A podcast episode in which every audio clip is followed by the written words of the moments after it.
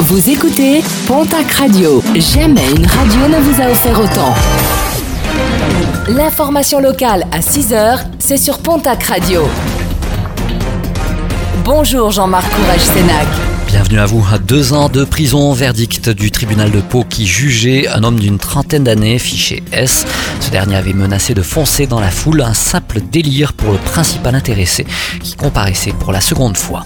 Déplacement annulé pour Emmanuel Macron, celui prévu aujourd'hui à Biarritz afin de préparer la prochaine réunion du G7 qui se réunira fin août dans la cité basque.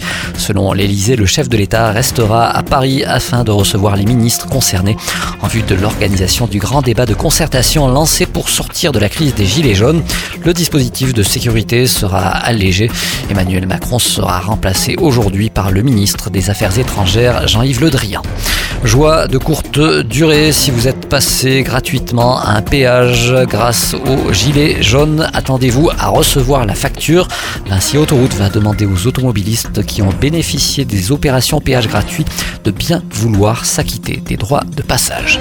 Et la facture est salée pour le groupe Vinci Autoroute. Outre le manque à gagner des barrières levées que la société compte donc bien récupérer, les dégradations ou autres destructions alourdissent la facture plusieurs dizaines de millions d'euros selon Vinci. Les mises à feu volontaires ont notamment détruit des bâtiments d'exploitation, des véhicules d'intervention, des échangeurs et des plateformes de péage. Et parmi les dégâts constatés, l'incendie dans la nuit de lundi à mardi du campement des Gilets jaunes au péage de Cap-Verne, campement entièrement détruit. Des relevés ont été effectués par les gendarmes qui vont mener l'enquête. Dernières images avant un gros dodo, l'Office national de la chasse et des forêts vient de publier une vidéo des ours des Pyrénées enregistrée au mois de novembre, probablement les dernières images avant la période d'hibernation des plantigrades. Et puis pour finir, un mot de sport et de basket avec la 15e journée de National Masculine 1. L'Union Tarbes de Pyrénées reçoit ce soir l'équipe d'Angers.